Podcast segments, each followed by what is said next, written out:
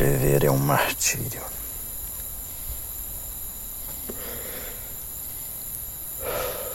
Quando dependemos das palavras para pagar as contas, escrever se torna um ato mecânico.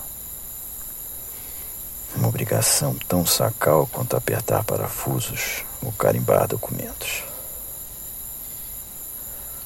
Não há no que faço nenhum glamour. Todo o romantismo que havia no ofício do repórter se perdeu quando os textos dos jornais, em nome de uma utópica imparcialidade, foram padronizados e perderam o estilo.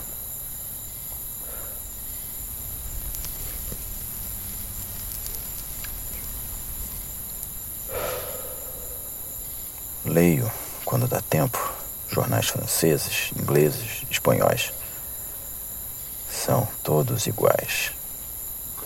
Exibem as mesmas fotos, as mesmas manchetes, as mesmas abordagens, os mesmos articulistas, rostos diferentes para ideias idênticas. Até os leitores mandam cartas parecidas.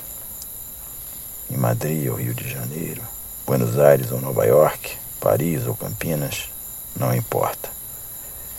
As pessoas se preocupam sempre com as mesmas coisas.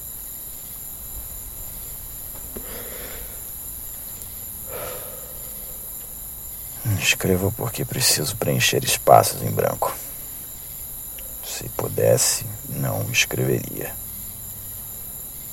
Não nesse momento de tédio, em que o silêncio me parece tão mais convidativo e esclarecedor. Silenciar seria uma decisão muito mais sábia, diria mais de mim, do que essas meias palavras impressas no papel. O dia lá fora está propício para um chope, um romance ou uma revolução. Mas tenho que escrever. Em verdade, escrevo para não ser lido. Escrevo para dizer que vocês, os que me leem, deveriam interromper essa leitura enquanto há tempo. Nada de proveitoso vão tirar dela. Escrevo porque me pagam. Se não pagassem, não escreveria. Minto. Talvez escrevesse na hora neutra da noite uns poemas medíocres para saciar a fome das gavetas e a vaidade das moças. Nada mais. A minha melhor crônica não poderia ser publicada, porque haveria de ser uma crônica sem palavras, vivida com entusiasmo natural de tudo que é espontâneo, com a criança, o bicho e a mulher enciumada. A minha melhor crônica seria frágil e melancólica, como o cipreste que vejo da janela, recortado sob um céu de azul indeciso. Nada difiro do cipreste, preso ao chão e acossado pelo vento da alameda. É maio que se aproxima.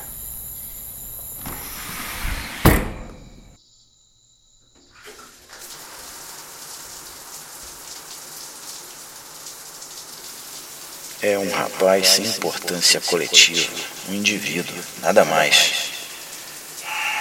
É assim, exatamente assim, que sou hoje, diante da tela do computador, catando milho nas teclas e repetindo, feito uma galinha da Angola, lamúrias universais da fraqueza de espírito. Um ensaio sobre o vazio. Ensaio Nunca tive a pretensão de defender teses ou ser intelectual. Sou jornalista e, portanto, vulgar e ridículo. Acordei meio existencialista, reconheço. Mas que não se veja pessimismo em meu discurso. Não troco essa pequena vitória íntima nem pela queda da Bastilha. Que ontem um homem morreu sob o cipreste. Morava na praça, tinha nome, sobrenome, dignidade. Queriam expulsá-lo, mas não houve tempo. Não era jovem nem velho. Parece que foi envenenado, é o que dizem. Ontem morreu sob o cipreste.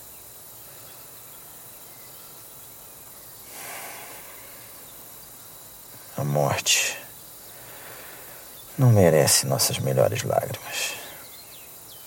Tudo morrerá e terá sido em vão. O amor, o trabalho, a poesia, a bomba atômica. As coisas escoarão pelo ralo do nada. Lutaremos, sim, ainda assim lutaremos. Como aquele guerrilheiro na selva boliviana, roto e faminto, que anotou em seu diário: Eu trabalharei com o deleite do artista.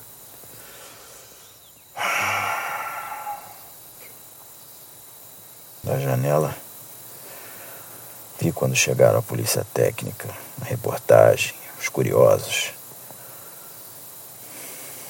Vi também quando arrastaram o corpo para fotografá-lo sob o sol.